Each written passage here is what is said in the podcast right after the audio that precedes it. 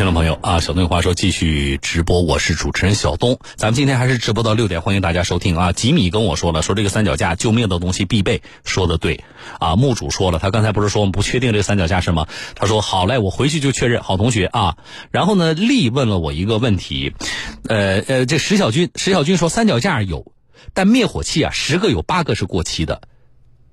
我我部分同意他的这个观点啊，十个没有八个也有六个。你们有多少人当时买新车的时候，不管是 4S 店配的还是自己买的，呃，车上有灭火器，但是这灭火器一直没换过啊？灭火器一般的保质期两年，你看一下你们有多少人车上灭火器其实是根本都没用了，那个指针呢都都都归零了，都就是没有压力了啊。然后那个我刚才说力，就是他问他说灭火器过期在哪儿买啊？听众朋友，我跟大家说过一件事儿，就是我们曝光过，4S 店给你配配的那个灭火器都是假的，啊，我不提那个灭火器的品牌，是一个很著名的灭火器品牌，但是我们调查了好多地方，那个厂家到呃，那大家记不记得是一一一九年还是一八年的事儿啊？那个厂家还专门有一个全国大范围的这个打假，当时那个新闻挺轰动的，你们还记得吗？好。时至今日，我都不敢确定 4S 店配给你的那个灭火器是管用的，明白吗？所以灭火器，你说小东，我去哪买灭火器呢？我也不建议在网上买。你们各地都有消防器材的经营部，啊，经营门市部啊，或者是在哪个商场里边，对吧？你就去这种地方，它有资质的那种实体店，是经营消防器材，你去那个地方买。他现在灭火器除了干粉的，还有那种叫什么？就我车上，他们有人，上次朋友买送我一个叫水基灭火器，是不是？我对灭火器没有研究，有没有懂的听众朋友给我介绍，给我也也让我学习一下。就是那个水基灭火器特别小，但是说它那个灭火效果啊，比那个干粉的还好。啊，那个就是那个的，我我他们送我那有多大？就是怎么形容呢？比那个女士用的那个大管的发胶稍微大一点点啊，就是那种长呃长柱形的。啊，圆柱形的，那么挺长的那么一个管子，啊，叫什么？是不是叫水基灭火器啊？啊，然后说这个东西要要更好一些，啊，所以我觉得，哎，对对对对对，这个这位朋友叫火山九幺幺啊，山火九幺幺，他说我自己车买来的，又自己买了两个灭火器放车上，现在都像那个杀虫剂啊，对对，这个比喻更形象，就是大号的杀虫剂，呃，长得跟那个大号的杀虫剂一样，对，水基灭火器。啊，我觉得大家也有时间也了解一下啊。呃，吉小吉告诉我说，对的，绿色的水基几乎可以灭所有的火啊。陆成远远说说是的，是水基灭火器啊啊。然后呢，奥特曼也告诉我说是水基灭火器。然后呢，张玉说了，我是这个嗯验车前买了两个灭火器啊。谢谢大家啊，你们这个对我说的就是我说的这个，他们送我的灭火器就是就是就是你跟你们说的一样。啊，然后呢？知一知秋一夜，他说灭火器在大的超市也有卖。对啊，什么麦德龙这样的大型的这种超市里边，我是看到是有卖的。啊，你你去过靠谱的地方买个灭火器，这个东西呢，啊，我觉得也是必要的，好不好，听众朋友？好啊，我没没找到，还有还有人持续的跟我说，小东不知道三脚架在哪，所有不知道在哪的，今天晚上回去不找到不许吃饭啊！好了，来接电话。呃，昨天我接了常州的于女士打来的电话啊，这个事情有点痛心的。她的爸爸呢，在二零二零年七月份发生交通事故，从常州来南京的途中发生交通事故死亡了啊。他爸岁数也不大，才五十岁。那么这事故是什么情况呢？就是撞到护栏了啊，他爸爸撞到护栏了，呃，然后很不幸啊，交警呢也开了一个事故证明。啊，那么这个事故证明呢，就是说大概呃几方面吧，没有发现跟其他车辆的碰擦，但是呢也没有调到这事发的监控，就是不能够证明为什么会发生开着好好的撞护栏的这个交通事故，是疲劳驾驶还是什么原因不知道啊？说也没有刹车的这个痕迹啊。那么呃交警呢在这个事故认定的时候呢，就没有能够认定，比如说驾驶员是否存在过失或啊还是意外，就没有认定。是驾驶员过失还是就确定是意外的都没有能够认定，用的是疑似。好，呃，那么这个事情是七月份发生的事故，一直到现在保险理赔的这事儿也没处理完。哪家保险公司呢？太平洋保险。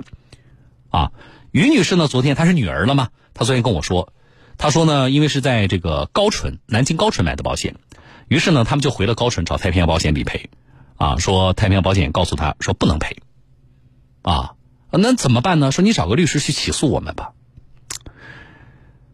我们对这个是有很大的疑问的，为什么不能赔？于是昨天我在直播的时间里呢，我就打电话给那个太平洋保险叫高淳分公司啊的这个一个电话，呃呃，于女士就于小姐告诉我说，这是负责处理她的这个案子的理赔部啊。结果我打过去，对方告诉我她是前台，哈，他是前台。那我说你知道这事儿吗？知道，哦。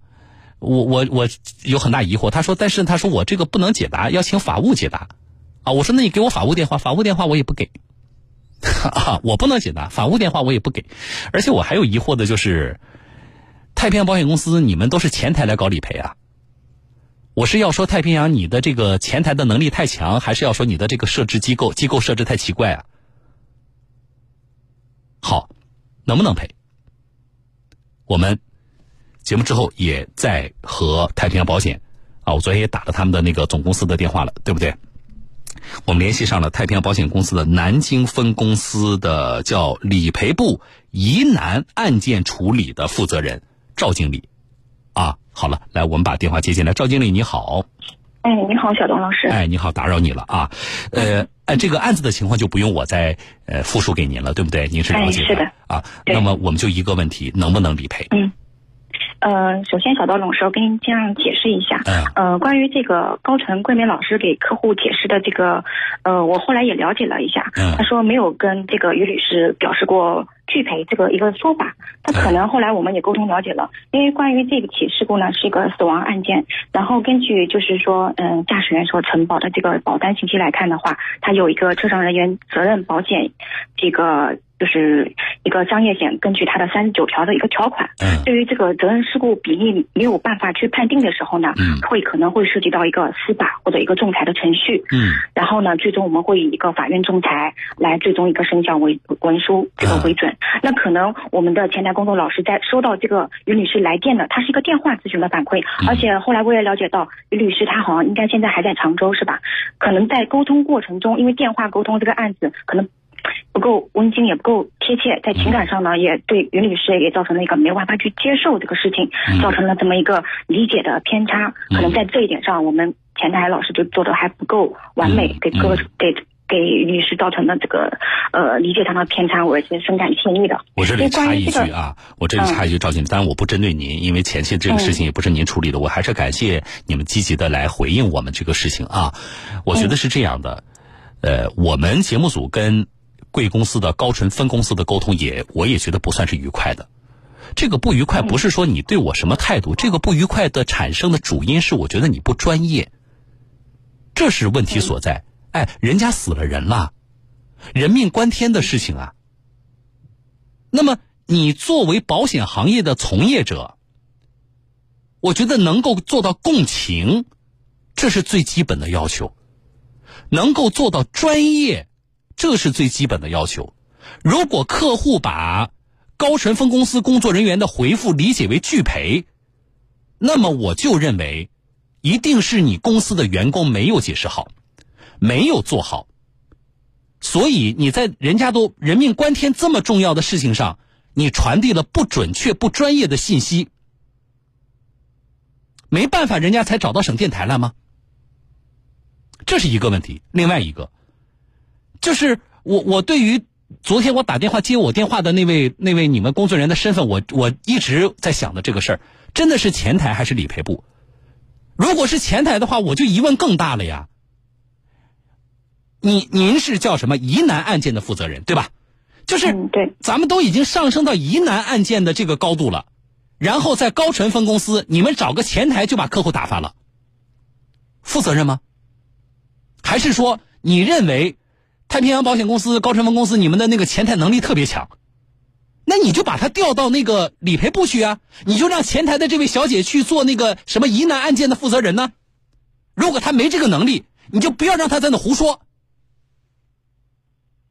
一个前台怎么能够对接人家人命关天的事情，一个前台怎么能够代表太平洋高淳分公司的这个公司的回应和态度呢？他倒觉得这个事情反正跟我事儿没关啊，我嘴大着呢。可是你想想，对于我们投保人来说，投保人本身又不如你们专业。这几个月来，作为这个女儿啊，爸爸刚因为意外去世。这个女儿在料理后事，在做保险理赔的过程当中，她承担了多大的心理压力？啊，好了，你们现在一点没感受到，对吧？啊，反正我我我怎么理解我就怎么回复你。所以您既然提这个话题呢，那我就稍微多说两句。我希望一个是咱们个案的处理，另外一个我不知道就是这个你们公司内部的这个赵经理啊，你们的这个叫什么上下职能的划分是什么？有可能也不在您这块管，对吧？但是呢。我觉得那这话我说了，我希望太平洋保险，不管是你们省公司还是南京公司的相关负责人能够听到。你们有没有必要去去了解一下，你们高淳分公司的内部到底是这个机构是怎么划设的，职能是怎么分配的？否则的话，我高淳地区的听众朋友，我就告诉大家了，你们还能在太平洋保险买车险吗？所以我希望这话我不针对赵经理您啊，我希望太平洋保险公司，你们省公司也好。啊，南京市公司也好，能够听到今天的节目，你给我的感觉就是不专业，而且公司管理混乱。好，赵经理回来，我们说，那这个你们您又重新的了解了一下这个呃于女士的她父亲的这个案子啊这个情况，那现在我们综合的研判下来，呃，是一定要打官司吗？还是说我们是符合理赔的相关的程序的，不需要经过司法途径，我们是可以正常理赔的？就是按道理这个情况的话是就是呃前几组司法程序是是正常的，但是呢，因为考虑到这个从我们公司人道主义角度一个出发，也避免客户在诉累，从情感上面，就是我们希望能跟客户能够协商解决这个问题，尽快完成一个赔付。嗯，那也就是说可以直接赔付，对吧？对，也在跟于律师协商当中。对，因为他还要提供一些，比如说他的一个资料的授权，因为嗯，于女士的父亲就是嗯已经过世，他可能要有一个一个遗产的这些授权之类的。具体这个款项是打给谁、何方？嗯嗯啊，这些我觉得都都是对的。这个你们这个考虑比较周到，这没问题。于女士也在线，来，于女士你好，把于女士电话切线，于女士。嗯，你好。啊，那呃，赵经理说话你也都听到了。他们在我连线之前也跟你联系了，是不是？嗯，对。这些信息你都收到了吧？嗯，收到了。那就是积极配合。呃，咱们确实要证实这个钱，因为你爸爸的可以说叫遗产的可继承人，呃，不仅有你一个人，对吧？那么他们保险公司要做相关的这个，不管公证也好，或者是相关的这个核实也好，这也是正常的。咱们就积极配合了。这样的话，他们可以直接赔付了，好不好？好好啊，那我再问一句，这个赵经理，我请教一下，你像他这种情况，因为他是单方的事故，对吧？然后呢，呃，人死亡，然后有车损，车损险我我可以理解，就正常赔付没有问题，啊，但是他人伤部分的话，像这种情况应该怎么赔？而且是从哪个险种里来赔呢？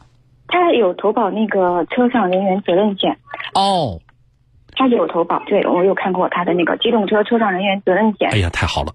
啊，那就是从那大概的赔付额度有多少？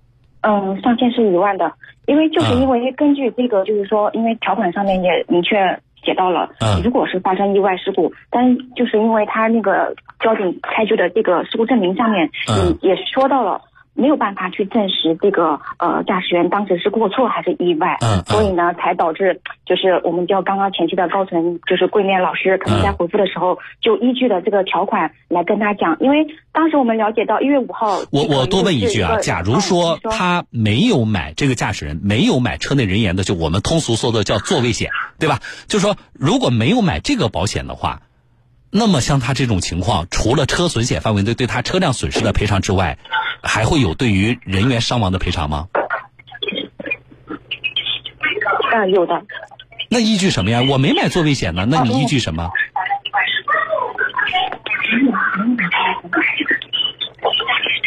没事他他呃啊，没事您稍等一下，我这边信号不好，没关系，你可以问问同事，你可能一时间这个这个答复不上来，没关系，我正好借今天我也请教一下这个事儿啊，因为前两天我跟大家说过做危险的事儿。哎，您好，啊，您说，不好意思，我这边正好那个线路有点那个，他如果没有买没有买做危险的话是没有办法的，因为他正好是买的，而且他还买了那个不计免赔。哦，对，也不会存在一个扣赔这个情况。啊，好的，没事没事，没没关系没关系啊。呃，那你这样，呃，你们双方呢？而且太平洋，我希望你们更积极主动一点吧，因为这事也拖了挺长时间了，然后把这个理赔的案子结掉。对。好不好吧？小东老师，我呃，小东老师，我跟您说一下，因为这个案子我后来也查询了一下，因为我为什么是云南案件？因为我这边的话投诉的话，我也去反查一下这个女女女士是不是有接听这个来电电话，都没有找到，因为只有一个一月五号的时候，她就是呃可能致电我们九五零零九五零零给了那个高晨老师一个呃过年一个咨询的电话，因为她本身也是咨询，但是这个情况呢，我觉得反映出来也好，因为对我们来说的嘛，太平洋保险的服务，我觉得对我们来说是无止境的，我觉得发现问题，我我说啊这些公关。话不要说了，这这个我跟我我我就是，如果你的同事或你的领导在听节目的话，我就你你既然谈到了你，我说这个公关话不要说了是什么意思？我给你透个底啊，我的节目里边这一年下来接的投诉里边相当比例的是关于车险在理赔过程当中出现的问题，车主的投诉，好涉及到的各家保险公司啊，那么比例最高的是谁？太平洋。这个这个事情呢，我不能，当然我不能为此我就说我说太平洋有多不好，我从来也没有告诉过我听众说大家都不要去买太平洋，我们从来没说过这个话。但是你今天既然谈到了说太平洋的服务嘛，那我就多说一句，我接到的都有啊，什么其他的几个大的保险公司比你大的我也都有投诉，但是比例没有太平洋高，这是第一点。第二点，其他的保险公司接到了我们接到听众投诉之后，在处理的时候都要比跟太平洋打交道要顺畅。这是我的真实的感受，就是我们节目处理的案例。跳出了我们节目，你们各公司的业务有多大，做的有多好，这个我也不知道，我也无权去评价。但是今天既然谈到了服务，我就把这个反馈给您，好不好？嗯。啊，我我不想通过这个说明什么问题，就是说谁好谁更不好，我不是为说明这个，而是我真心的希望呢，带您带回去给贵公司，就是咱们如果想提升服务的话。那真的要做点实在的事儿，不是说在媒体上说说公关文啊，这个这个事儿是不是我们形象就好了？没用的。我们听众朋友现在大家都很实在的，嗯，好吧，好了，那这个案子我们希望尽早的处理完成。那个于女士，你还有其他疑问没有啊？嗯，我就是想问一下，我们之前有说那个，嗯，因为之前刚刚那个客户小姐她说。嗯，我之前没有电话，但是我不是通过我本人的电话。哎，不不不纠结了，哎，你们双方谁做的好谁做，这不纠结了，关键是把理赔拿到，把钱拿到。嗯，好不好？有一个道路救援，我想知道他那边是怎么理赔的。呃，多少钱？就几百块钱的，嗯，一个道路救援。就是道路救援，保险公司能不能赔？你是这个意思对吧？嗯，对对对。啊，呃，能赔吗，赵经理？呃，道路救援的话，它可以提供相关的施救费发票。好的，好的，没问题，可以赔，好不好？嗯嗯，好。那没问题了，对吧？嗯，好了，没问题了，二位，我就跟说到这了。于女士，我希望你接下来这个事情处理顺利。如果再有什么问题的话，你打电话给我们编辑，好不好？嗯，好好。啊，好了，就这么说了，再见啊。嗯，好，谢谢小东老师。不谢，好，再见啊，赵经理，再见啊。哎，行行，谢谢董老师。哎，不谢，好，再见啊。好，拜拜。嗯，好了，这是昨天的事情，我们接到投诉电话，今天处理完了。